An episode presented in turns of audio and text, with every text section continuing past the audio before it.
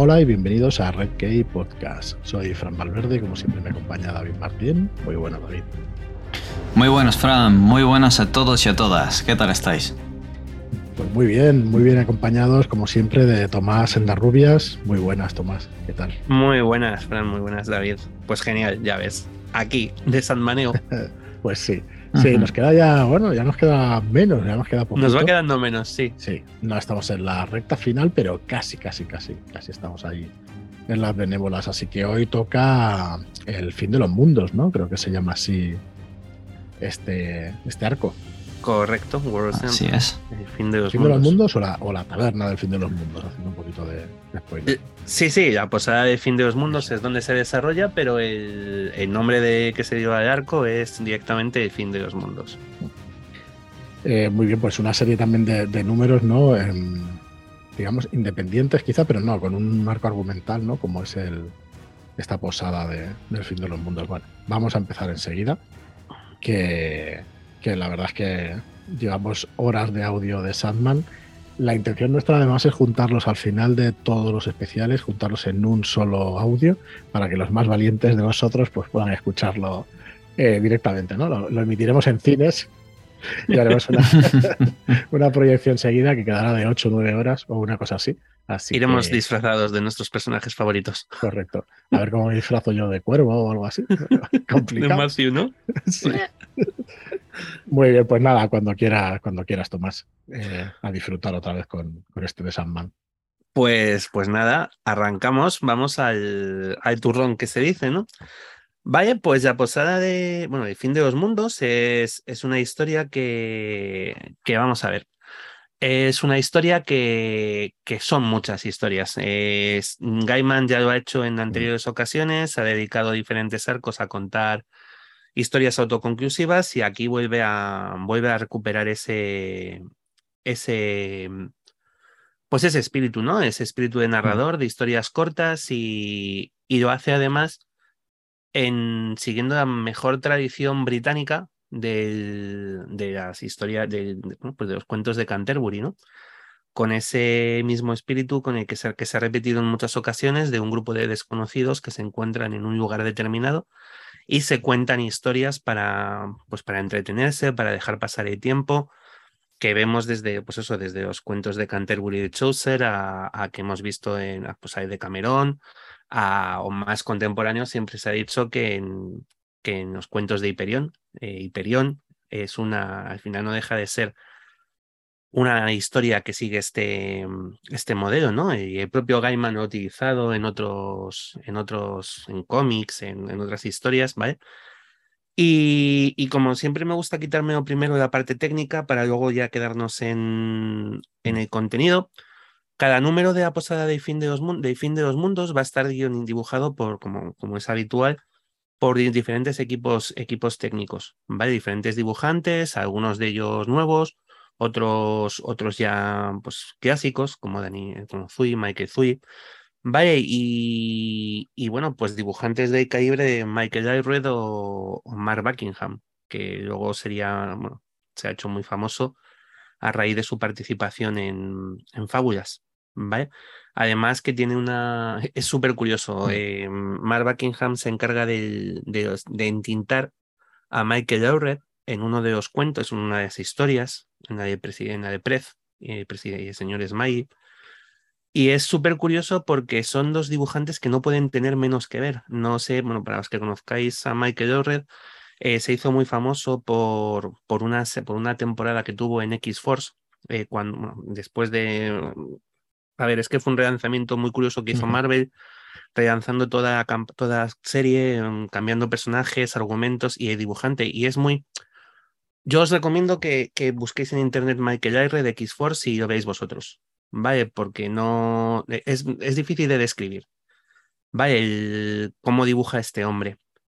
Y es todo contrario a Mark Buckingham. Y, y en- me gusta, me ha gustado mucho ver en este cuento en concreto, en este tomo en concreto, en esta historia, cómo el dibujo del, del entintador se carga, se come, no voy a decir se carga porque Mark Buckingham no va a cargarse nunca nada, pero se come por completo todas las particularidades del dibujante que tiene debajo Hostia, es que no lo porque no yo. se nota nada que es Michael Allred. Nada. Da. Correcto. Joder. No lo había O sea, reconocido para nada, ¿eh? Sí, sí, sí, es, es, dicho, es tremendo porque es verdad que sí que puedes identificar los trazos de, de Mm. entintador de Mark Buckingham, que sí que lo identificas como algunas cositas de fábulas, si lo has leído, pero de Michael Ayred en nada. O sea, y es de estas cosas que dices, madre mía, lo ha devorado. O sea, está completamente fagocitado. Es que sí, buscarlo porque es que es muy peculiar el dibujo. Yo lo había leído este X4, que fue un relanzamiento con aquella, Sí, sí, sí, sí. con aquella bola verde y eso. Sí, que alguna cosita. Hostia, no, no me acordaba del nombre, pero sí, estás al decir el Sí, se ha hecho muy, muy famoso con Madman, por ejemplo, que es un Mm. cómic de creación propia. Tuvo una etapa muy interesante en Estela Plateada, en Silver Surfer. Mm, Ya desde hace tiempo suele trabajar con, con su mujer, con Laura Allred, entonces pues, pues es ya que en tinta. Vale, también se encargó con Mark Fraction del, del relanzamiento de Fundación Futuro, cuando acabó la etapa de los Cuatro Fantásticos de, de Jonathan Hickman. Bueno, el tío ha hecho muchísimas cosas, y es, pero es que además es un dibujante súper reconocible Sí, por los rasgos que utiliza, por las posturas, incluso por el, por los planos. Es muy, es muy plano, no suele tener nada de. sí, muy frontal, ¿no? Todo, Tiene unas sí. perspectivas muy, muy raras, muy, muy, es muy particular, es un tío muy particular. Y entonces veré debajo del, del dibujo de Willingham, de, perdona, de, de- Buckingham, esto me va a pasar más veces si hablamos de él. Vale, como Bill Willingham es el guionista de fábulas y Mark Buckingham el dibujante, es posible que se me vaya de uno a otro, pero siempre hablo de Mark Buckingham, ¿vale? Que sé que está, que participa en este tomo. Es el más destacable, ¿vale? Es lo que me ha llamado más la atención como para destacar del dibujo de, de esta parte. Luego, ya, pues eso, ya, para gustos colores. La parte de la posada a mí me parece que está espectacularmente dibujada por, pues por estos, por Brian Talbot y, y tintas de Mark Buckingham, ¿vale? Y, y cosas de estas. Pero bueno, ¿qué viene a contarnos el fin de los mundos? ¿Qué es lo que nos, nos cuenta? Pues es muy sencillo, empieza con un, como empiezan muchas otras historias, con un viaje. Es un viaje en carretera de dos, dos personas que van, si no me equivoco, de Seattle a Chicago. ¿Vale? Si, no, si no me equivoco, Sí, están es. cruzando todo Estados Unidos y eh, son dos compañeros de trabajo. Según van avanzando la historia, nos vamos, nos vamos a ir, vamos a ir profundizando en, un poco en esta relación de, de cómo se llevan. Realmente son dos personas que han coincidido que iban a hacer un viaje y, y les ha venido bien salir, viajar juntos para, para compartir gastos. No tiene mucho más, no tiene mucho más misterio. ¿Vale? No se llevan ni. No, no son, ellos dicen en varias ocasiones, ya luego pasada la historia, que no son ni amigos. ¿Vale? Simplemente coincidió que, que tenían un viaje hacia el mismo sitio más o menos y para ahorrar gastos, pues se han puesto a conducir, viajaron juntos. eh, Son compañeros de la misma empresa, ¿no? Sí, Eh, son Luego compañeros eh, de han trabajo, tenido sí. alguna cosita en alguna fiesta de empresa que lo dicen como al final, ¿no? Alguna cosilla Sí. ahí que, Sí, sí, sí, que pero quieren que- olvidar. Sí, porque además a mí me da mucha tristeza cómo lo cuentan, cuando lo cuentan. ¿eh? Ella, Charín, creo que ella se llama, perdonadme con los nombres porque ya estoy en esta etapa en la que se me olvidan, ¿vale? Pero creo que ella es Charín y Charín eh, me da mucha pena cómo cuenta incluso ese, ese hecho de, eh, no me acuerdo cómo se llama él, me metió mano en una feria, en una noche de, de- de fiesta de fin de año, en la fin de, fiesta de empresa de Navidad, pero no llegó a más y nunca jamás hemos vuelto a hablar de ello. eh, o sea, no sé, es, lo cuenta incluso como algo, pues eso, que la relación está tan, es tan, tan, tan, tan lineal, tan, tan intrascendente que ni siquiera eso llegó a más, ¿vale? Pero simplemente Mm. están viajando juntos. Eh, Charín está dormida, eh, están conduciendo Brandt. de noche. Brandt se llama. Frank, vale. Brandt, Ah, Brandt. Vale. Pues Charín está dormida, Brandt va conduciendo. Y el tío está cansado, pero decide no despertar ya. Venga, yo sigo para Eh. adelante, que puedo yo, ¿no? En esas decisiones sabias que toman algunos conductores, que es, bueno, tío, para y descansa o despierta ya. Pues él decide continuar y empiezan a pasar cosas raras a su alrededor. Empieza muy sutil, bueno, tan sutil como puede ser que empieza a nevar en mitad de junio. ¿Vale? Y es cuando te empiezas a dar cuenta de que algo está pasando. Algo pasa afuera y ellos tienen un accidente, un accidente muy gordo. Vale, el coche queda destrozado, Charín sale despedida, eh, bueno, pues están los dos que podrían haberse muerto. Y empiezan a moverse, empiezan como Bran sí que queda más despierto que Charín, empieza a arrastrarla, pero está muy hecho polvo. Medio se desmayan en la nieve, ¿vale? Y de pronto hay algo que les despierta. Hay una especie de vocecita que les dice que, que deberían irse a la posada, que deberían marcharse a la posada de. A, a, pues eso, a la posada para, para buscar refugio. Y además les dice una cosa muy importante, que tienen que creer que la encontrarán porque si no, no estará allí. Mm. ¿vale?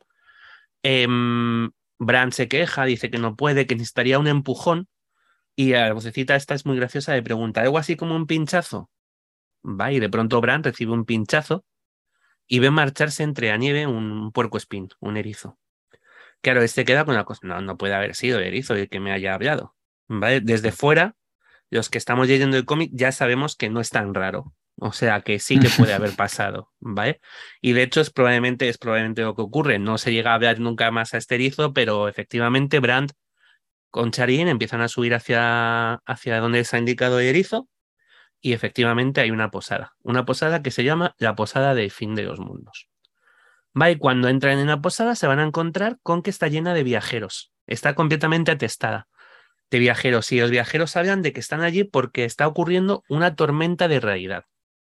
Vaya, a mí ya como concepto me flipa. Es alucinante. Me flipa. Me flipa mucho. O sea, el concepto este de la tormenta de realidad. Entonces, ha arrojado a diferentes viajeros de, de diferentes lugares y tiempos, incluso de diferentes mundos, los ha arrancado de sus lugares de origen y los han tenido que refugiarse en esta, mm, en esta, en esta posada, ¿vale? En esta posada que está dirigida por por una mujer con aspecto indio, ¿vale? Y que tiene pues entre sus habitantes a, todo tipo de criaturas, entre ellas a Quirón, que ya, ya conocemos, a Centauro Quirón, o a Cluracan, el embajador de Feri, en, que ya conocimos en, en Estación de Nieves, y de que ya, no, ese sí, en Estación de Nieves luego no había vuelto a salir y es ahora cuando cuenta la historia de Cluracan, creo. ¿Vale? Eh, el hermano de Nuala, de la elfa que quedó al servicio, de Hada que creó al servicio, de, servicio de sueño. ¿Vale? Pues eh, va a estar también en la, en la posada. Van a ser algunos de los personajes, con lo cual es muy evidente en cuanto entra que es algo raro porque tienes un centauro, tienes elfos, tienes criaturas como sacadas de Star Wars, como creo que son los moradores estos de la arena. Sí, es cierto. Puede ser, ¿no? sí, hay, algo parecido. Yo no soy nada de Star Wars, entonces me cuesta ubicar, pero juraría que me dio esa sensación como de estos bichos son, son Star Wars, son de Tatooine o de un sitio de estos de, de tal. Y, y, es muy chocante porque a partir de ahí empieza simplemente lo que es, bueno, pues son diferentes personas encerradas en este mismo sitio, en esta misma posada, por esta tormenta de la realidad, que además es una tormenta gordísima, ojo. O sea que cuando lo ves desde fuera es, eh, es, tormenta de realidad, pero tiene una manifestación física, con sus relámpagos, sus truenos, su lluvia, su mejor no salgas que igual te matas por el camino. Mm. Entonces, y además Charín tiene que recuperarse, tiene que descansar, porque está sin sentido. Quirón es el que va a curar ya, que para algo es un centauro sanador. Y entonces empieza esta ronda de historias. Son las historias que se van contando.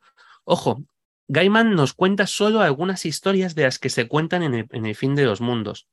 Vaya, nos, em, tenemos que entender que mientras nosotros estamos escuchando estas historias a través de Brano de Charín, en otros puntos de la posada se están contando otras.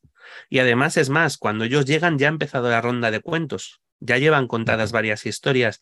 Si a este hombre le diéramos pensado por escribirse un, la posada de fin de los mundos, nos podría hinchar a historias, a relatos cortos. ¿vale? O sea, nos podría, podría mm. sacarse miles. Eh, pero bueno, se centran en unas pocas que son las que nos van a, pues, a permitir profundizar un poco en determinados aspectos. En, aprovecha mm. para presentarnos nuevas, nuevas teorías, nuevos personajes, ¿vale? Para ahondar un poco en, en personajes que ya conocíamos, como este, como este Huracán, ¿vale? Pues, pues eso. Además que tiene la particularidad de que es el pago por sobrevivir, el pago por estar allí. Sí, es Tienes que contar una historia. Tiene un poco esa historia, eh, pero además que no es ni, no es ni siquiera el pago exigido por la posadera, no es. Eh, bueno, la voy a decir ya porque si no se me va a escapar en algún momento. La posadera tiene toda la pinta de ser una diosa india. O sea, es, mm.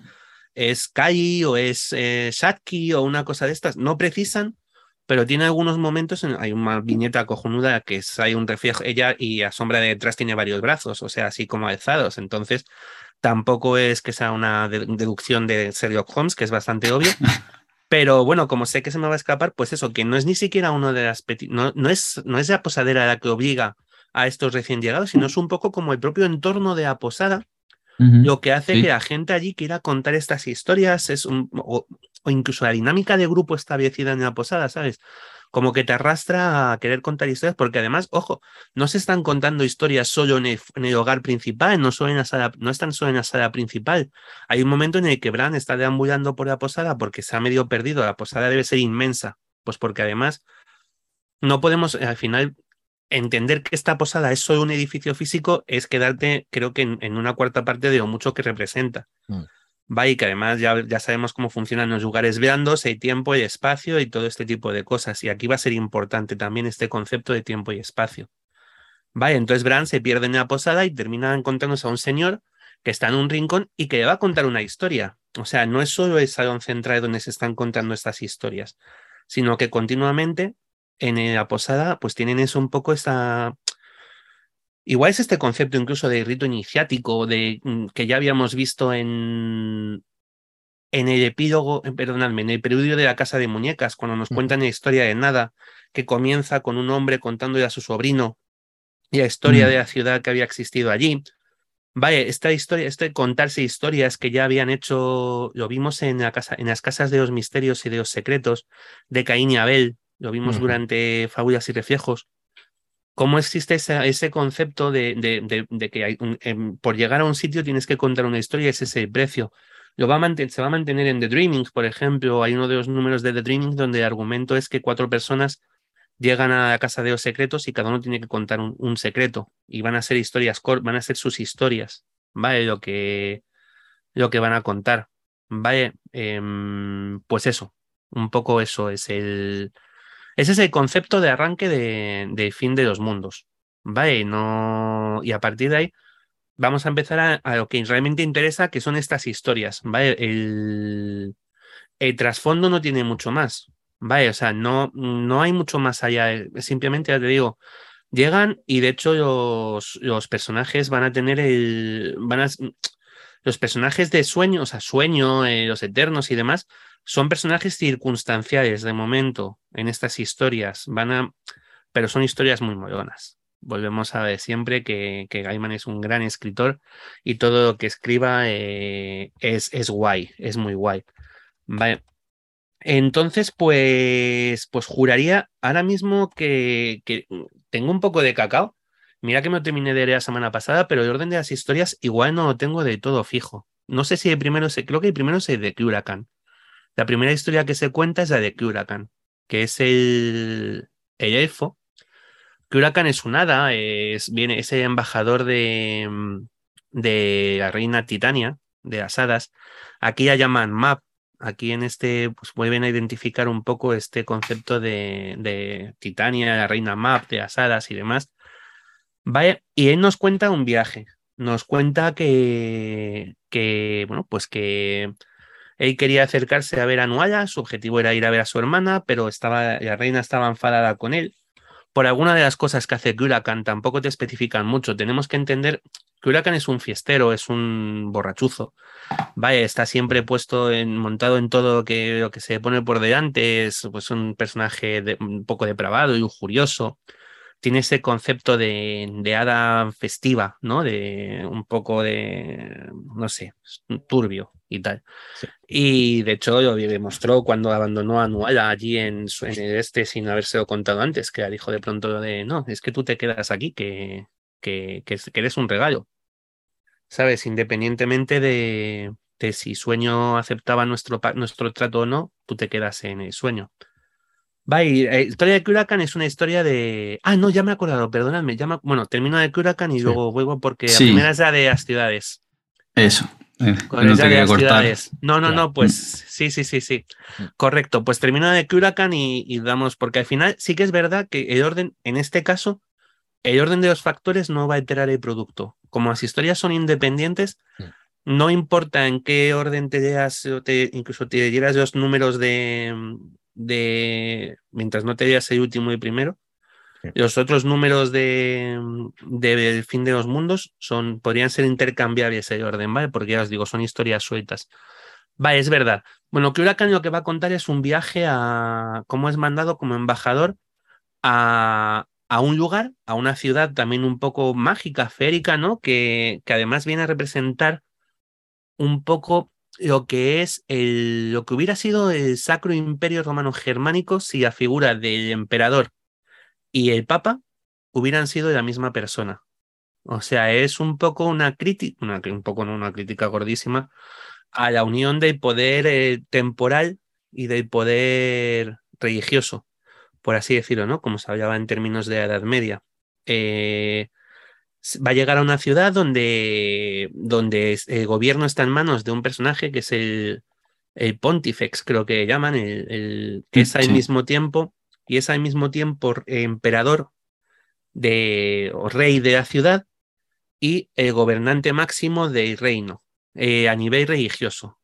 Y es pues eso, pues lo de típico, habla de nepotismo, habla de, de asesinatos, es un poco esta, esta Roma o esta Italia que nos imaginamos un poco cuando hablamos de Renacimiento, de que es muy bonito cuando mm. ves los cuadros, pero por detrás tienes todas estas conjuras de los Medici, los Orsini, los, los Farnesi, los Borgia.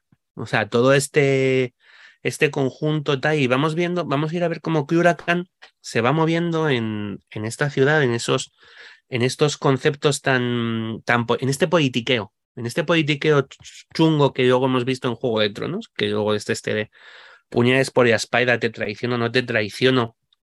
Y vamos a ver cómo Huracán, además, es, eh, se las va a ir montando para, mm, para destrozar este sistema también organizado que lleva siglos allí funcionando.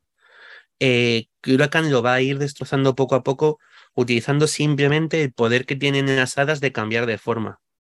Vaya, entonces se va a dejar viendo en, pues en diferentes puntos de, la ciudad y nos va a ir dejando ver cómo el Huracán va socavando esta, esta especie de imperio, de, de reino, de no sé muy bien cómo llamar, teocracia, creo que sería el, término adecuado. ¿Vale?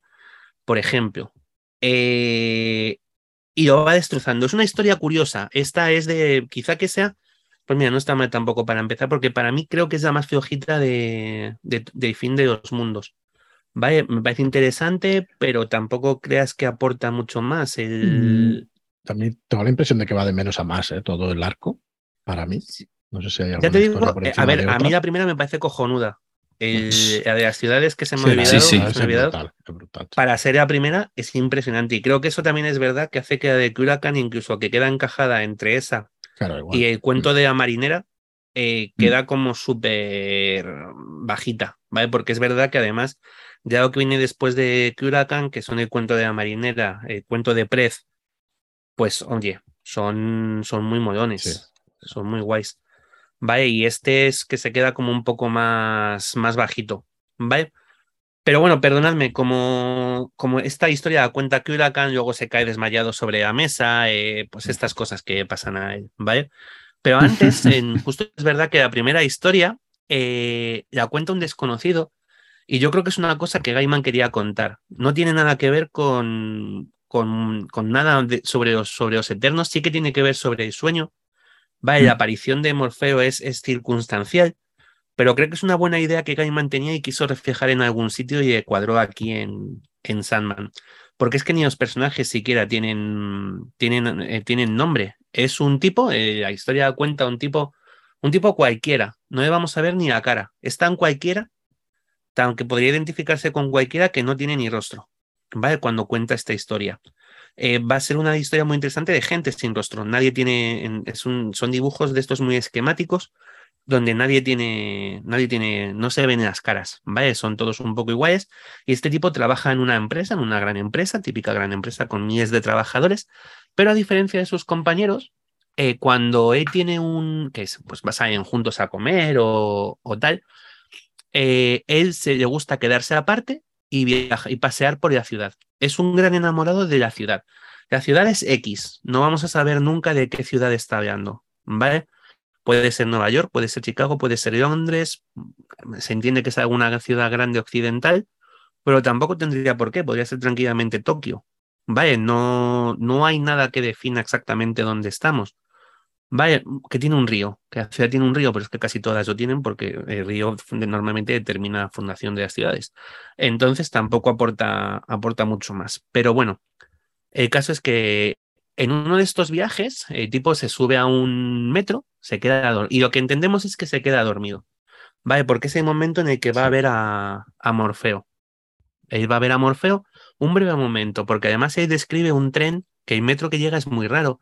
Es un tren como plateado, eh, plateado y negro. Va y va a haber un momento, va a haber por un momento a Morfeo y cuando vas a ir a, cuando vuelvas a ir a la ciudad, él ve que algo ha cambiado. Y lo que ha cambiado es que ya no está en la ciudad. O ya, o ya no está en su ciudad. ¿Está en una ciudad? Sí. Es una ciudad extraña. Eh, no hay gente, no se, no se cruza, se cruza apenas con gente y cuando ve a alguien son, son como sombras o figuras que se desvanecen, ¿vale? Como si no estuvieran de todo ahí. Tarda mucho en encontrar a otra persona, a otra persona física como, como él. Em, las calles le son familiares en algún momento, pero no de todo. Eh, sabe que hay un río y te describe el río, el río como una especie de cinta de plata, que no, pues muy metálico. Y todo es como muy, muy aséptico y cómo te cuenta cómo es la ciudad, ¿no? Muy, no hay gente, no hay personas, no hay animales. En ningún momento se encuentra una paloma, una, rata, un... No. Eh, está solo y deambula por una ciudad que no es de todo la suya, aunque sí que en algunos momentos fugaces podría reaccionar Y cuando se encuentra con una persona que de verdad es como él, que es un, ser humano, este cuenta un poco que, están dentro del sueño de una ciudad.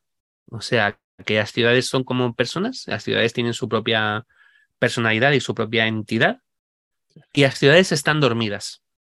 Vale, entonces lo que ha hecho este hombre se ha deslizado, se ha caído en el, en el sueño de, de su ciudad. ¿Vale? Y entonces la única forma de salir que tiene es em, cuando encuentra uno de estos lugares que parecen más familiares, dirigirse hacia él lo más rápido posible antes de que el sueño cambie y ese lugar desaparezca. Haciendo esto, este hombre consigue salir de la ciudad y te cuenta que al final se marchó fuera, se piró de la ciudad y se ha ido a vivir al campo. Porque el planteamiento que no tienes, o sea, claro, Gaiman se deja para el final el, toque un poco como enigmático y misterioso de, de la historia de este cuento, que es si las ciudades están dormidas, ¿qué nos va a pasar cuando las ciudades despierten? ¿vale? Porque por mucho, ya sabemos aquello de que no está muerto lo que puede ir hacer eternamente y si vienen extraños tiempos, a una muerte puede morir. Sí, sí. Vale, es decir, nada duerme para siempre, ni siquiera el gran Cthulhu. Entonces, las ciudades en algún momento pudieran despertar, ¿vale? Y te deja ahí ese puntito de, de ¿sabes? Como de, de final inquietante para acabar esta historia, que no sé qué os habrá parecido. O sea, a mí me parece flipante. Una maravilla. Sí, sí, Es una maravilla. A nivel conceptual, a nivel de la forma de relatarlo, es una maravilla.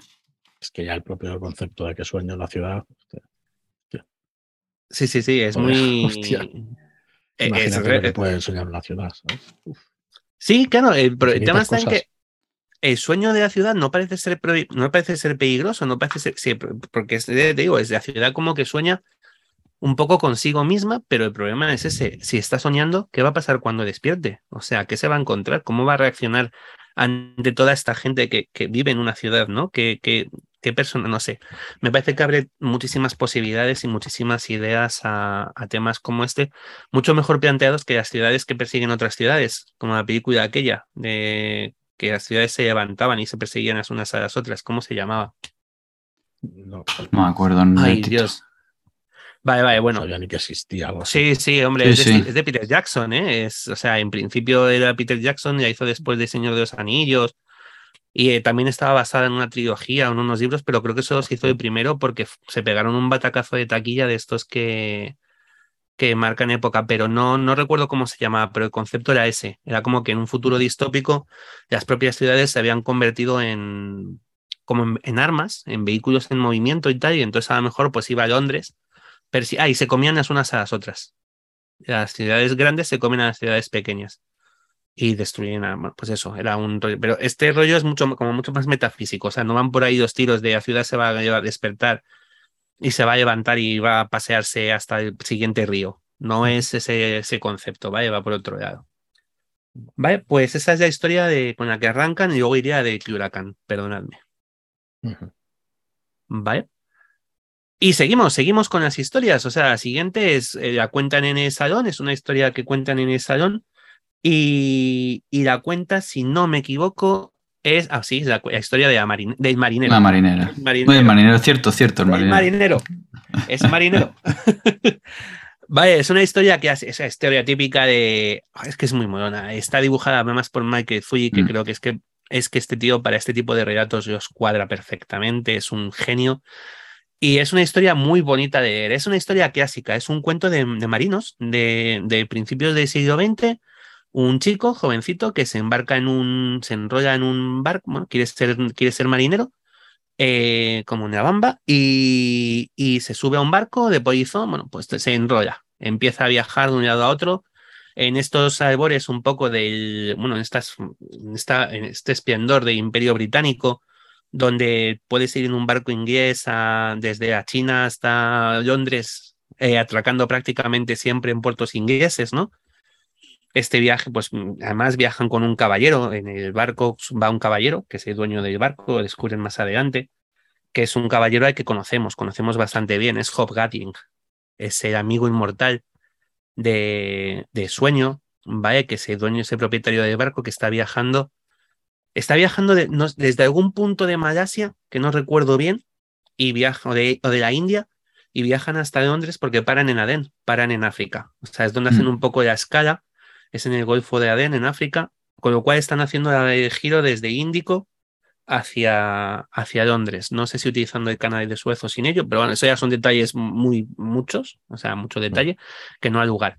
Y es una historia de, de fantasía marinera, o sea, de, bueno, pues te cuenta que en el barco, quién va en el barco, cómo es la gente, cómo son los marineros. eh, me hace mucha gracia porque te dice, había un noruego y un sueco que no se podían ver, no se toleraban. Y nunca jamás supe cuál era el motivo del enfrentamiento. Y si miras el, dibujo, si miras la viñeta, los dos llevan un tatuaje de corazón con el nombre de la misma mujer. Que es como. Mm. mm, Está brutal, sí. Estabas poco hábil, ¿eh? Ahí estuviste poco, poco observador. Estaba muy claro. Vale, sí, pues son cosas de estas, cosas que te va contando un poco de lo que es el día a día en un barco, con cosas especiales, cosas que pasan, ¿no? Y de hecho, además, encuentran, encuentran un polizón, ese polizón em, se empieza a llevar muy bien con Hobgoblin y también tiene una historia un poco particular, y aquí ya riza y rizo, que lo va a repetir luego en otra de las historias, pero que es que dentro de esta histo- de la historia te va a contar otra historia. Es decir, nos va a contar la historia.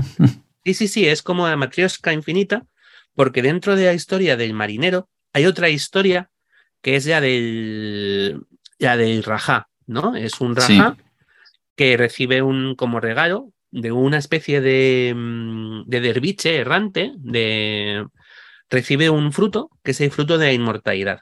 ¿Vale? Y como este derviche no quiere consumirlo, se lo entrega a este rajá. El rajá considera que se lo va a dar a, su, a la mujer que más ama.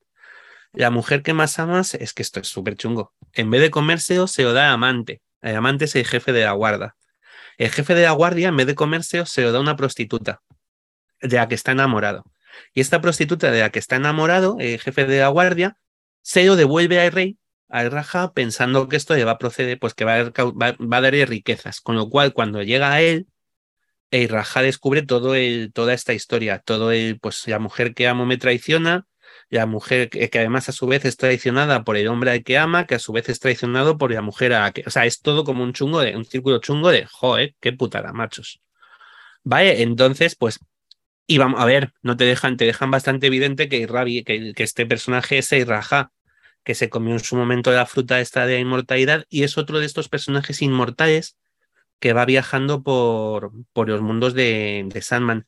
Y que además eh, yo juraría que vuelve a aparecer después en, en dos ocasiones en, en Dream, en, o sea, que ha aparecido otras dos veces, porque el otro día identificando con los rasgos indios y todo esto, creo que vuelve a salir en La calle del amor, que es un especial que se hizo de Sandman Presenta, donde el protagonista es John Constantine de niño y, y aparece un personaje que tiene pinta de ser este, y ese mismo personaje vuelve a aparecer luego en Lucifer, hablando con otro personaje inmortal de estos, que es la sacerdotisa Erishad de Uruk, en una historia cojonuda donde, bueno, es acojonante porque el planteamiento que te hacen es una mujer que es inmortal, pero es inmortal porque todas las noches se regenera. todas las noches como que vuelve a ser la que era al amanecer, pero estaba embarazada.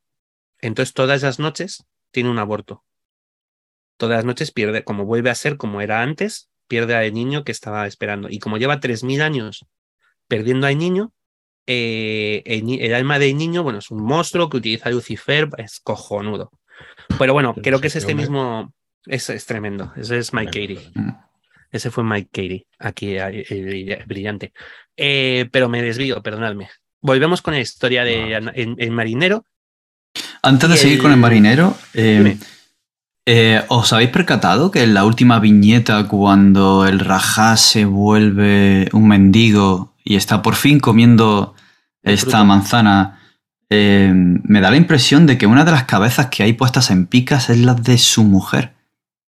Sería lógico. Bueno, pero con todo mi cariño, perdonadme. Esto ha sido muy, muy, muy, poco, muy poco, pero entendiendo la cultura mm. en la que nos movemos y así toda la historia en la que te cuentan, probablemente las cabezas sean las de todos. O sea, de la mujer, el de jefe de la guardia y las de la prostituta. Es que es muy mm. peculiar que mm, da la impresión de que es la única que han pintado y como ya tiene el cabello pelirrojo, es, salta mucho a, la vista. Es como que no solo se ha ido, sino que ha Sí, sí, sí. A, roto todo, y a tomar por culo. Yo, lo entendí, pero vamos, sí, sí, sí.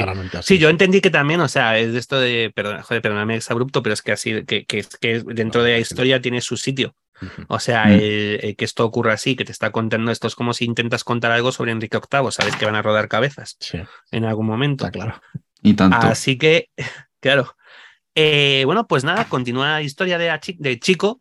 ¿Ves? Es que no hay manera el del marinero y, te, te llega la parte más épica o más fantástica, es que es como ese encuentro del barco con una serpiente marina. ¿Vale? Con, que es flipante, porque además como te doy cuenta, y de pronto se hizo la calma en el mar y ya empezaron a llegar peces de todas partes, peces de todos los colores, que saltaban incluso sobre el barco, eh, como que huyen de algo y de pronto, pero allí ya hay tierra, pero no puede haber tierra, si estamos en un sitio donde no hay tierra. Y aparece la serpiente marina. No ocurre nada, igual que no ocurre nada, podría haberse cargado de barco con suspirar. O sea, que yo creo que es esta típica, es, tan grande que ni es consciente de que está ahí el barco y lo que pasa es que no tienen la buena suerte de que no se acerca a ellos. Pero vamos. Y, y claro, ella, ahí se le queda, a este marinero se le queda un poco esa historia de, ¿qué hago? ¿Lo cuento? ¿No lo cuento? Si lo cuento, ¿me va a creer alguien? Y es donde agarran un poco el tono de, la historia, de cuando ocurren cosas demasiado fantásticas como para que el resto del mundo te crea, como por ejemplo que haya gente que sea eterna, ¿no? Como es el caso de Hobgadding, porque este chico descubre en, el, en la habitación de Hobgadding, que descubre una antigua fotografía de una persona que se parece mucho a Job, pero de hace unos años y de hace varios años, y no podría ser él, claro, porque no puede no envejecer durante 70 años, salvo que sí puedes, o sea, salvo que en este caso sí se puede. ¿Vale? Y además al final llega, la revelación de todo esto es que ella no, eh, él, no es él, no es él, es ella. Es una chica que para poder embarcarse en un barco se ha disfrazado de chico. Tampoco es, o sea, tampoco es un giro especialmente sorprendente. Eh, yo creo que es una ¿eh? cosa que hemos, joder, ya te digo. es que es una cosa. El, dibujo y todo eso te da pistas suficientes durante Sí, bueno, y que, es lo suficientemente interesante como para que mole. Y que es una historia que se ha contado 20 millones de veces y que hemos visto en 20 millones de películas. Eh, de la chica que se disfraza de jovencito para poder subirse a un barco. O sea, no, eh, no es. mismo, ¿sabes? O sea, pero bueno, no, sí, sí, sí, sí. No, pero no es. Creo que, creo que el tema es que no es nada del, del otro jueves. Eh, entonces, pero que la historia es muy buena independientemente del, del, de este final, que no, que no, que realmente el final este es lo que no, es lo que no, no, no aportan, joder, no quiero decir tampoco no aporta nada, pero que no es lo más importante de, de la trama. Creo que de esta historia lo bonito es leerla, es el, es el cómo te lo va contando esta, esta película de marineros de, de, de, sí, pues eso, de los años dorados, de, de los barcos, que además todavía no son barcos de vapor, son barcos de vela. Están hablando, de hecho, habían, hacen algunos comentarios sobre este, esta disparidad de viajar en una especie de cafetera o, viajar en un barco de verdad, ¿no? Dormir, dormir por encima, dormir por debajo del agua, la madera, el metal. Mm. Vaya, hacen algún, algún giro de estos, algún comentario. Sí, sí. Oye, ¿pensáis que, que, puedan tener algún tipo de relación? Porque el dibujo a mí me, me, parece que tienen cierto parecido entre él, ella o Hop. Él, él, tiene como cierta cercanía y le gusta estar cerca de ella. Pues ella nunca ha conocido a su padre, pero no la ha rechazado. La madre ni ha buscado casarse con nadie más. Pues no, había caído, David. Pues fíjate, pero no me. No, mm, mm. no dan ninguna pista en, el texto, pero por el dibujo, no sé, me ha. Me surgió. Me surgió. Sería ya como pues rizar mucho rizo, quizá, pero, pero me surgió. Pues anda, que, que, como no hemos rizado ya el rizo con esta serie, ¿sabes? O sea, es lo típico de. Oh, no, qué sorpresa, porque no es, tan no, no, es todo tan premeditado. Pues ya sí, pues podría ser. Sí, podría ser, sí sí podría ser. O sea, no, además me parece que encajaría con hasta con la historia y con el personaje. ¿Sabes? De Hobgoblin, o sea, eh, que es que ese, que es su hija y tal, pues fantástico. Que no lo es y simplemente se lleva bien con ella porque, pues porque han caído bien y se han caído juntos, se han caído, y además el, el capitán, bueno, también es cierto que el capitán le pone, le pone a su servicio como ayudante, ah, pues a lo mejor se lo ha pedido él, ¿sabes? Porque vemos que había en varias ocasiones con el capitán del barco eh, en, mm. privado. Una sabemos que es para decirle que, que, va a viajar, otra podría ser, otra es para, para darle permiso para decirle que el, que el indio que va con ellos, el hindú, que va a ir, porque el objetivo del capitán es poco menos que abandonar en el Golfo, en desembarcar en el primer puerto que lleguen y no tirar en mar de, de Chiripa. Vaya, y al final es, es Hobgarin el que, como es el dueño del barco, evidentemente, aquí se hace lo que yo digo y este hombre puede viajar con nosotros. Vaya, pero oye, que, que podría ser que una de las conversaciones hubiera sido, y quiero a, a este marinero de ayudante mío, ¿vale? Para poder pasar tiempo. Y por eso deja encima de, incluso a lo mejor por eso deja encima de la del cofre donde puede ser encontrada la foto de suya con, con aquella otra pareja, con su antigua mujer, ¿sabes? Pues a saber. Puede ser, ¿eh? Me cuadraría. Mira, esto no, no había pensado. Puede ser. Pero ya digo, al margen de este, al margen de todo esto, la historia es súper chula a nivel de cuento de, pues como podría ser Moby Dick. O sea, de, me recuerda un poco ese rollo de, de, cuento de marineros, de novela de marineros, de Moby Dick, que es la más famosa, pero, pero tiene ese, ese rollo y está, está muy bien contado. Y ya os digo, aquí no aparece sueño ni, ni, ni nadie que se le parezca, simplemente que uno de los personajes es Hobgoblin, mm. pero ni siquiera es su historia, es la historia de otra persona. Vaya, es tangencial, aunque es importante, porque al final las apariciones de Hobgoblin nos van a marcar también un poco quién es, quién es este señor, que es el, hombre que no muere. Vaya, y cómo le va afectando el paso del tiempo. Vale, porque por ejemplo aquí Hobgoblin sí que nos cuenta cómo fue su vida, o sea, hubo uno hacer sus comentarios sobre cómo fue su vida cuando era esclavista y es uno de estos alegatos que, que lanza Gaiman en contra de, la esclavitud o de esos tiempos. Te cuenta esta historia de, no, pues cuando se avistaba un barco y había esclavos, eh, llevaban en cadenas, entonces empujabas ahí primero al mar y ya iban todos detrás, uno detrás de otro. ¿Sabes? Pues un poco, un poco esta, este contenido pues aprovecha para, para hablar de su historia. Está muy chulo, muy, muy chulo este, este Totalmente. Como curiosidad, eh, no sé si sabéis que los nombres de los barcos son barcos reales. ¿Ah, sí? El, primero que hablan, el Pyramus, tiene una contrapartida real de la, de la Royal Navy, el HMS Pyramus, pero que lo se hundió. Se hundió antes del tiempo de... Bueno, podría... Hasta 1920 estuvo en activo. Podría, pues podría ser. Podría cuadrar. Mm, y luego el siguiente, que es en el que se encuentra con Hobb, el Sea Witch, pues fue un clipper americano que viajaba de China a. desde China hasta Inglaterra y luego hasta América. Sí, es que ah, puede ser esa ruta, sí. O sea que sí, sí y fue votado en 846.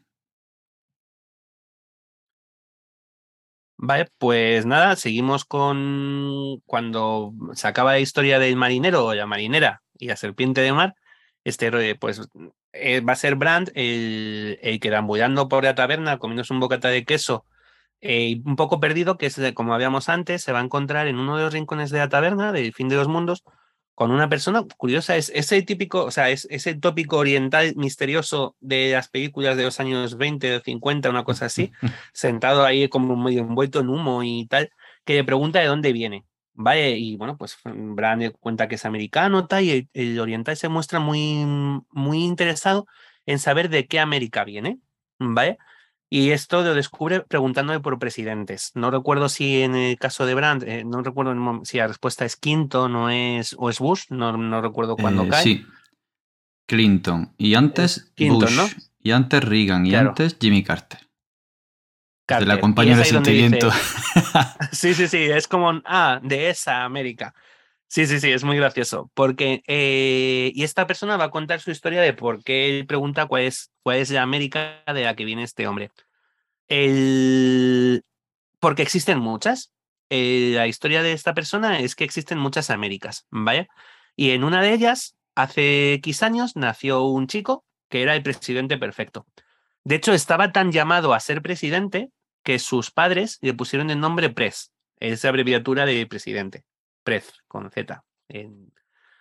Y entonces, pues te va a contar un poco cómo fue la historia de este Prez, eh, que desde muy joven, pues fue haciendo cosas, llamando la atención de la gente, de hecho consiguió que la gente joven se uniera y votaron juntos, y entonces hubo que rebajar la edad para votar en Estados Unidos, en, su, en su América, en su línea de Estados Unidos, y fue el presidente más joven en- porque también consiguió que se rebajara la edad para ser presidente. Y esa historia de Press, es esta historia que además contaba que estaba dibujada por, por Michael Already y entintada por, por Mark Buckingham. ¿vale? Y es la historia de este chico que tiene un poco ese rollo. Es una historia como muy buen rolli- buen, buen, buen, joder, buen rollista, buenista, un poco en general, ¿no? Del, de volvemos al. Creo que hemos hablado alguna vez cuando nos referíamos al Capitán América sobre esa representación de América que debería ser y que no es. Vale, de este, de este Express representa un poco lo que es esta América ideal, esta América del sueño americano, esta tierra soñada, de las libertades, las individualidades, el, bueno, las oportunidades, ¿no? Y pero todo mundo tiene su mancha o todo Edén tiene su serpiente. Y en este caso, la serpiente de este, de este mundo va a ser eh, el señor Smiley. Eh, es Mr. Smiley, es la sonrisa de los años 80 y 90 que utilizó mm, Alan Moore para las portadas de Sí, Watchmen. Eh, pues eh, Smiley de toda la vida que yo llevaba en cambio, he tenido cuando era pequeño, tenías camisetas, tenías eh, chapas, tenías historia de Smiley. Vale, pues este señor Smiley es- va va a resultar como que se mueve, es la persona que decide quién hace qué y hasta qué punto gobiernan, ¿no? A Press le hacen un poco esta, este juegarreta de, bueno, tú eres el presidente, pero no eres el que manda. O sea, podrás ir, porque además al final no vas a influir en nada importante. Y Press es el que eh, no acepta, un poco por así decirlo, como firmar el firmar, sí es firmar, con este hombre llegar a un acuerdo para ser importante, patatín, patatán, porque luego, bueno, pues tiene sus cosas negativas. Press, por ejemplo, eh, le hacen un, un JK, pero en vez de matar a él, matan a la novia, ¿vale? Ojo, que aquí hay otro puntazo de estos que de pronto los mezclan con el universo de C que dices, eh, espera, ¿por qué? ¿Por dónde voy? La mujer que dispara a la novia de Prez eh, lleva una camiseta de Wildcat, que es un personaje de la Sociedad de la Justicia de toda la vida. Y además el argumento que da es que ella estaba obsesionada con Ted Grant, con Wildcat, y que como él no hacía caso, decide llamarle la atención, a- de- decide llamarle la atención así. ¿Vale? Es súper curioso y es de estos puntos que algo tiene que algo tiene que pasar por la cabeza de Gaiman para hacer esto. Porque, ¿por qué metes a Ted Grant? O sea, y no sé qué es, ¿eh? Aquí todavía no lo he pillado. Pero mm, no has metido a superhéroes desde el volumen 1 porque no querías reaccionar. ¿Por qué Ted Grant? ¿Por qué Wildcat? En concreto, en este tomo, en esta América soñada, ¿por qué es Wildcat, es Ted Grant, la persona que posesiona a esta persona? Que además, esto es un detalle muy friki, pero Ted Grant fue sucedido en, en una colección de la que ya hemos hablado por aquí cuando había de Furia, en Infinity Inc., por una mujer, Yolanda Montes que fue la nueva Wildcat. Entonces no sé hasta qué punto incluso esta persona que dispara no será esa versión de Yolanda Montes, de, de la sucesora de Ted Grant. ¿no? En la serie esta nueva. Sí, puede ser. Esta chica. Mm. Es que no, no he visto. Ya de mm. estas me bajé un poco de. Bueno, normal, soy yo que tengo niños de. Creo que en la quinta, sexta. No, oye, que aguanté todo Arrow, eh, tres o cuatro temporadas de, de las de mañana, cuatro o cinco de Flash, sí, tal, ¿eh? O sea, he, pegado ahí, pero llegó un momento en que ya dije hasta aquí. Pues me parece curioso.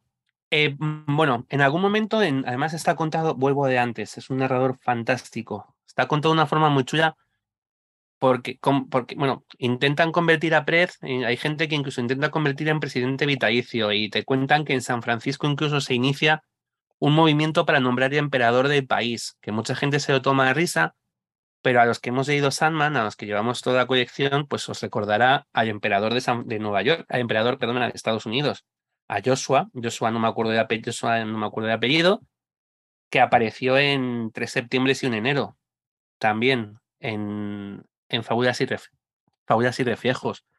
¿Vale? Y bueno, pero Prez decide no continuar con el poder, se aparta y a partir de ahí se convierte en una especie de mito, en una especie de leyenda, ¿no? De, bueno, pues algunos dicen que murió, algunos dicen que fue asesinado por no sé qué, hay algunos que dicen que, que continúa viajando por, por el mundo para encontrar otras Américas, o que, eh, bueno, pues una serie de historias, ¿no? De, de cómo, de qué ha sido él, pero sí que es verdad que al final, en algún momento, Prez muere. Prez muere y se encuentra con, con muerte. ¿Vale? Y muerte eh, le lleva ante, dice que, bueno, pues que han decidido que él debe conocer la realidad, debe saber cuál es la verdad tras el mundo. Y se va a encontrar con que la verdad tras el mundo es precisamente el señor Smiley, este poder que es una especie, aquí aparece, yo no sé si es como un dios o como una especie de miurgo, de, de, de Lucifer, ¿sabes? No tengo muy claro cuál es la posición que ocupa, pero sí que es al final como el responsable de ese mundo donde está Prez. Y además es, está como muy divinizado. O sea, es, es, bueno, pues es como el dios de ese mundo y sus decisiones. Entonces, eh, eh, decide que va a acabar con Prez y tal. Y es, sueño el que aparece para, para salvar un poco a Prez y darle libertad otra vez para marcarte que Prez representa, yo creo que esta es mi lectura, ¿eh? creo que Prez representa el sueño de la América que debería ser, ¿vale? Y que por eso sobrevive y por eso es rescatado. De aquí me parece muy interesante esta figura de, de, este Mr. Smiley, porque no sé si es el si cuadra incluso a lo mejor me parece, a lo mejor es muy, muy conoquiasta, pero no sé si es incluso la representación del dios del catolicismo, ¿sabes? De este dios, de, porque es como el creador, además, él habla siempre de que si te encuentras un... Eh, había una frase de su padre, lo cuenta Prez, si encuentras un reloj en el desierto, sabes que detrás ha habido un relojero. O sea, no se ha creado solo.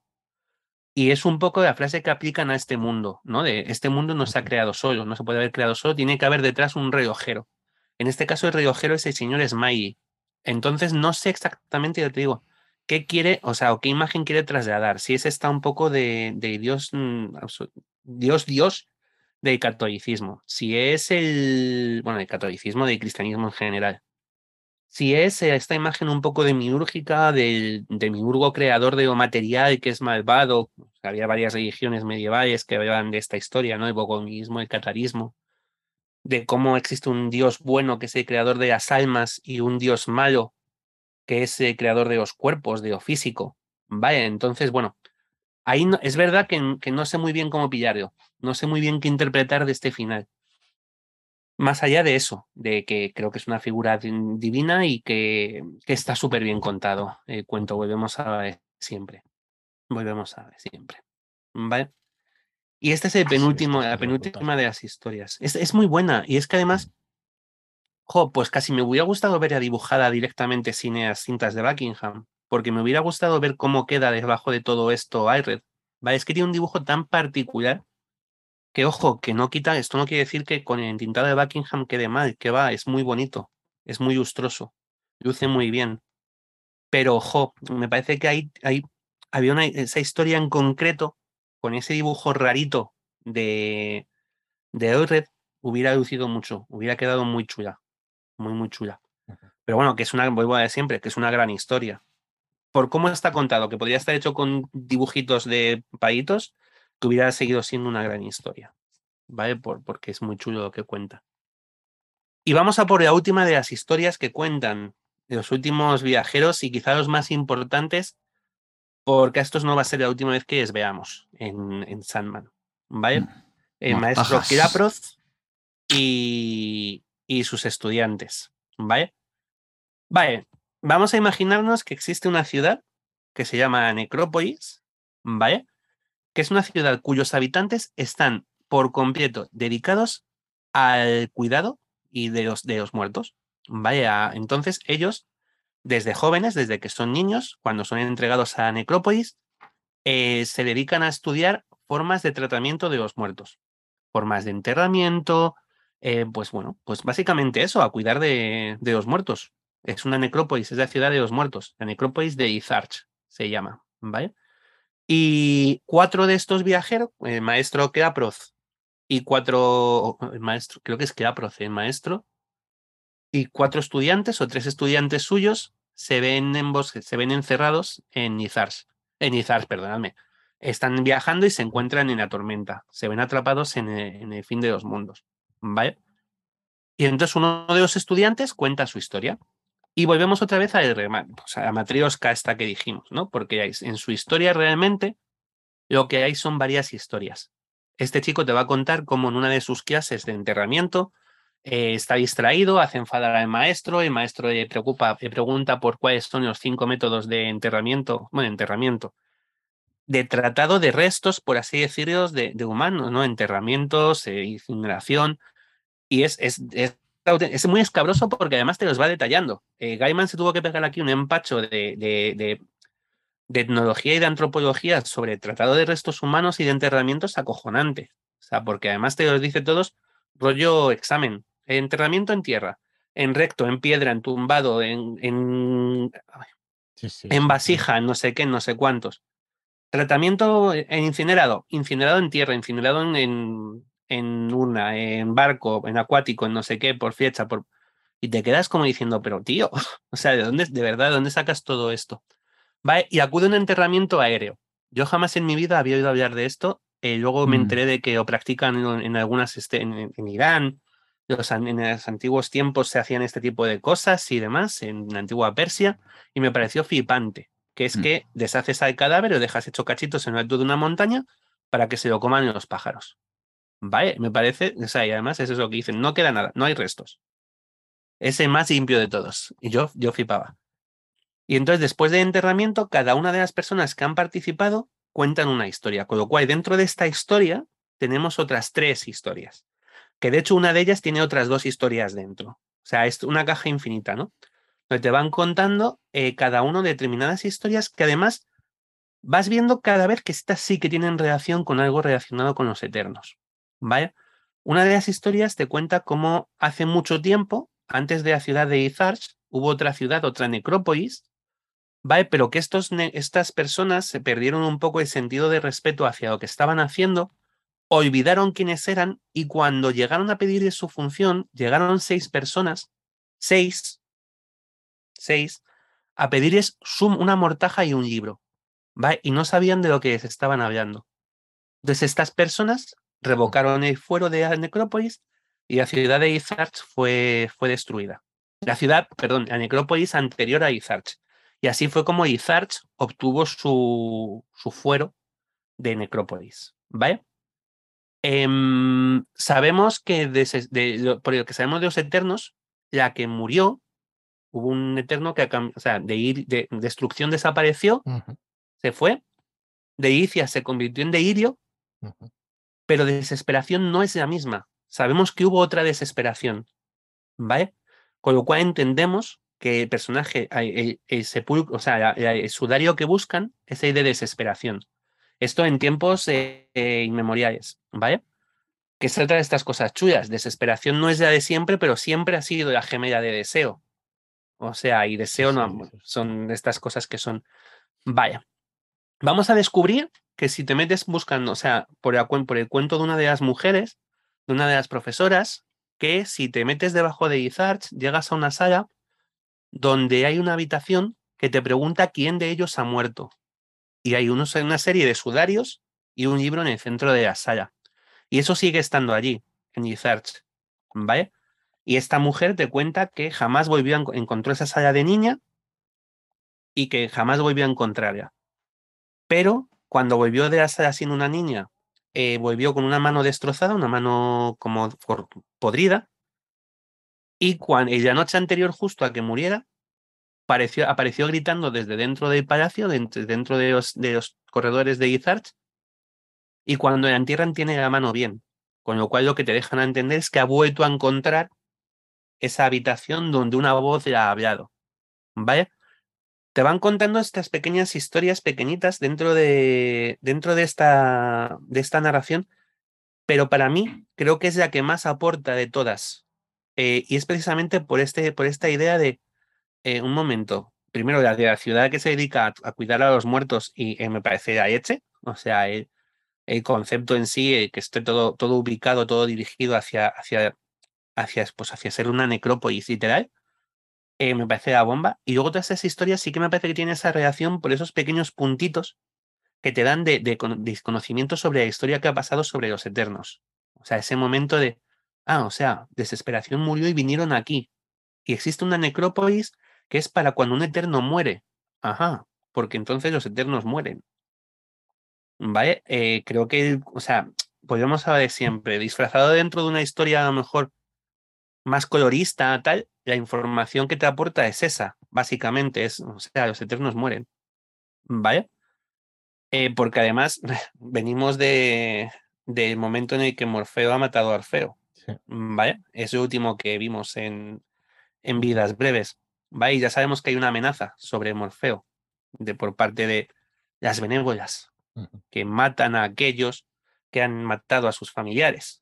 Vale, bueno, pues, pues aquí tenemos la idea o el concepto de que un eterno puede morir. Me tiene intrigadísimo el tema, ¿eh? A ver si lo acabo ya. Es, eh, pues lo vas a flipar, Fran. Yo no te digo más. ¿Vale?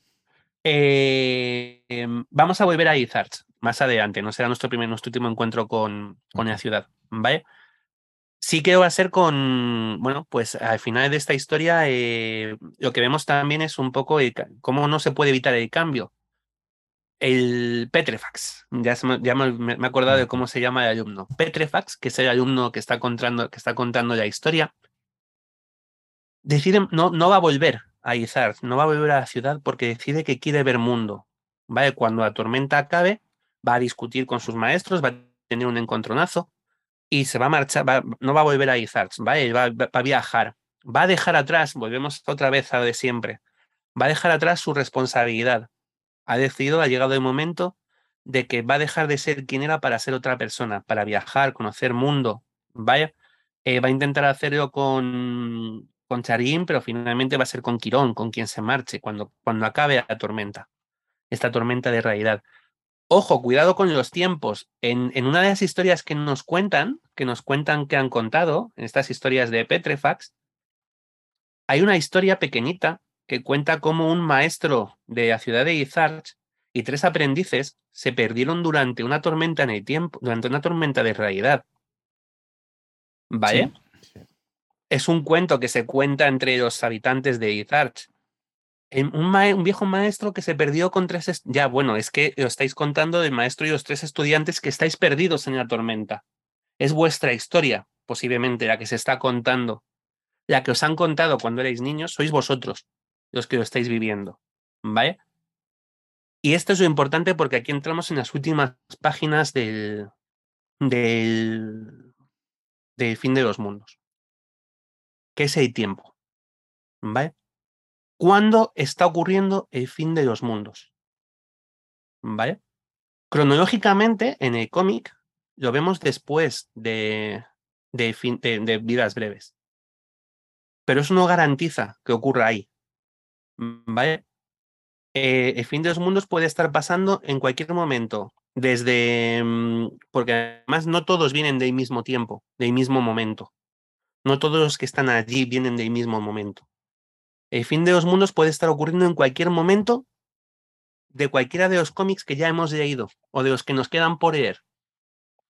¿Vale? Cuida, o sea, y esto nos lo van dejando ver en pequeños detalles y, y aparte está de, ojo con el tiempo porque esta historia no tiene por qué estar ocurriendo en este tiempo aquí.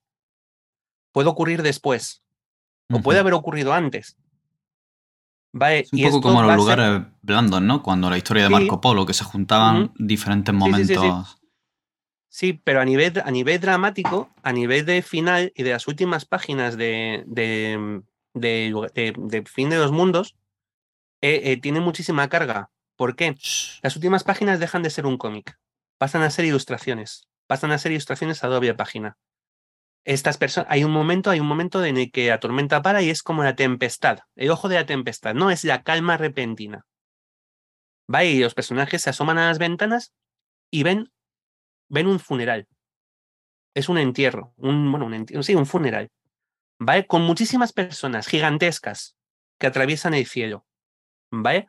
Ellos lo viven como, como, pues, ven gente gigantesca, o sea, enorme, que atraviesa el horizonte, una corte de gigantes, ¿vale? No, ellos no los conocen, nosotros sí. ¿vale? Vamos a ver a Matthew, vamos a ver a Lucien, vamos a ver a, a Desespero, vamos a ver a Deirio, Deirio eh, la eh, son Deirio y Muerte las que cierran el, el desfile. Em, vamos a ver a Wilkinson, Primada, Luz, aquellos personajes juguetescos que habíamos visto en al final, en, al final en to- durante todo un juego de ti, ¿vale? Eh, ¿Quién es el que va en la caja? O sea, el, el tema y el desafío que te plantea esto es quién va en la caja, ¿vale? Porque, porque lo evidente es que pueda ser Orfeo, ¿vale? Que es la persona que acaba de morir. Orfeo hemos visto su muerte en, al final de Vidas Breves. Con lo cual, y yo reconozco que la primera vez que leí, que leí El fin de los mundos, dije, date, Orfeo, claro, ese entierro de Orfeo. Mirad las páginas, miradlas con cuidado, porque hay una persona que falta. Y ese es el desafío que te tira a la cara el fin de los mundos. ¿Vale? No está sueño. No está sueño. ¿Vale? Y es como, eh, ¿por qué no está sueño? ¿Vale? ¿Por qué en ese momento, si ese entierro de Orfeo no está sueño? ¿Dónde está? A ver, puede estar encabezonado como siempre porque sabemos que es un puto cabezón y haberse quedado en su casa. Podría ocurrir. Pero te dicen que las tormentas de realidad solo ocurren en unos determinados momentos cuando algo muy gordo cambia. Cuando hay un acontecimiento cósmico, por así decirlo. Vale, esto no es spoiler. Vale, Fran, no, no, no es Sí, spoiler. sí, bueno, lo estoy pensando, pero no creo que sea tan ¿Vale? obvio. no es spoiler. No es spoiler porque lo tienes delante. ¿Vale? O sea, porque quiero decir, cuando llegas a este punto de Sandman, lo tienes delante. Esto no te está, no, no estoy diciendo que está ocurriendo en las benévolas, no. Estamos en el fin de los mundos. Y en la importancia que tiene el fin de los mundos para lo que va a venir delante. Y el truco es el tiempo. Es el cuándo. ¿Vale? ¿Cuándo? Porque no es el mismo cuándo para todas las personas. ¿Vale? De hecho, eh, va a ser muy fácil de ver, y esto ya lo has visto, Fran, y lo hablaremos la semana que viene cuando volvamos a hablar de esto. Al principio de las benévolas vamos a ver a Cluracan, que vuelve de la taberna de fin de los mundos, llegar a, a Sueño, bu- buscar a Nuala. Sí, buscar algo. sí. Con lo cual, para Cluracan, la línea sí es primero estar en la taberna de fin de los mundos y luego voy a buscar a Nuala. ¿Vale? Pero no para todos los personajes tiene por qué ser esa línea temporal. Al final del fin de los mundos hay un entierro. Charín se despide de, mm, de Brand, ¿vale? decide que se queda en la taberna, va a continuar en la taberna viajando porque no quiere volver a su vida, abandona su vida para cambiar de mundo, ¿vale? Y Brand vuelve a la Tierra, pero resulta que Charín no ha existido nunca. ¿Vale? Nadie recuerda a Charín. No hay ni papeles, el coche es suyo. El coche que era de Charín y que ha estrellado es suyo. Y nos vamos a encontrar a Bran contando esta historia a una camarera que ha conocido una noche y es la primera y última vez que probablemente la cuente. Porque es una historia que nadie se va a creer, que es exactamente lo que hacía la marinera con la historia de la serpiente acuática, la serpiente marina. No contarla porque no te van a creer. ¿Vale? Y con eso te pegan un portazo en la cara. Porque además la historia acaba con la cámara alejándose de esta camarera en la que a lo mejor podías decir, ah, pues mira, va a tener un acercamiento con Brand le va a servir de, de algo esta historia. No, Brand se marcha, la camarera se queda sola cerrando el bar. No hay más reacción, no hay más historia. Aquí se acabó. ¿Vale? Pero nos encontramos un entierro sin saber quién va dentro de esa caja o de ese funeral. Porque, y vuelvo a de antes, no es spoiler, perdonadme que insista, pero es que no está sueño en los dibujos. ¿Vale? Con lo cual, tienes por lo menos un desafío delante de ti en las benévolas. Ya te han dicho en varias ocasiones en este cuento, en esta historia, que un eterno puede morir. Y nos vamos a encontrar metidos en un, en un entierro donde no sabemos quién es la persona por la que se está celebrando el funeral. ¿Vale? Con mogollón de personas, insisto, cuando digo mogollones, abriros las páginas, son una maravilla. Dobles páginas preciosas, em, personajes súper recónditos del sueño que llevan apareciendo por la historia desde el principio de los tiempos. Vale, pues no sé si entiendo que Mer, no recuerdo exactamente, o sea, pero Lucien, Lucien es el que es uno de los que lleva el, catafalco, vale, el ataúd. Y las que cierran el, insisto, las que cierran el, bueno, perdón, que es que estoy viviendo en el Jarama, a ver si pasa la moto. Titania, Titania y Oberón son muy evidentes. Titania va en su caballo. Eh, vale, pues, pues eso es un poco, y perdona, al final me he subido un poco arriba, me he venido un poco arriba. Nada. Pero es el fin de los mundos. Vale, y es, es así. Y tiene el fin de los mundos. Sí, sí, la final es Ya hablaremos de ello, pero. La escala, la escala a mí me impresionó. El propio título. Las ilustraciones. El propio título del cuento de este, de este arco es más de lo que parece. El fin de los mundos no es solo una taberna. No es solo un lugar. ¿Vale? Porque es donde acaban los mundos. ¿Vale? Y, tiene mucha, muchas lecturas. Y nada, chicos, esto es. No me atrevo a decir nada más porque. porque, porque, porque... No, porque nos queda poquito, nos queda poquito. sí, sí. Lo revelaremos. Yo creo que en el próximo capítulo intentamos reunirnos un par de horitas así que tengamos tiempo para, para darle un final espectacular. Este Apoteósico. recorrido, sí, sí, sí. Sí, nos quedan las benévolas y un epílogo con que ya veremos cómo lo hacemos, ya veremos, con el velatorio. ¿Vale? Muy bien, pues nada, muchísimas gracias Tomás, como siempre. Ya ves. Espectacular. Tremendo placer. Sí sí. sí, sí. Tremendísimo. Y nada, al resto, muchísimas gracias a todos por estar ahí y nos escuchamos en el próximo programa. Hasta la próxima. Chao.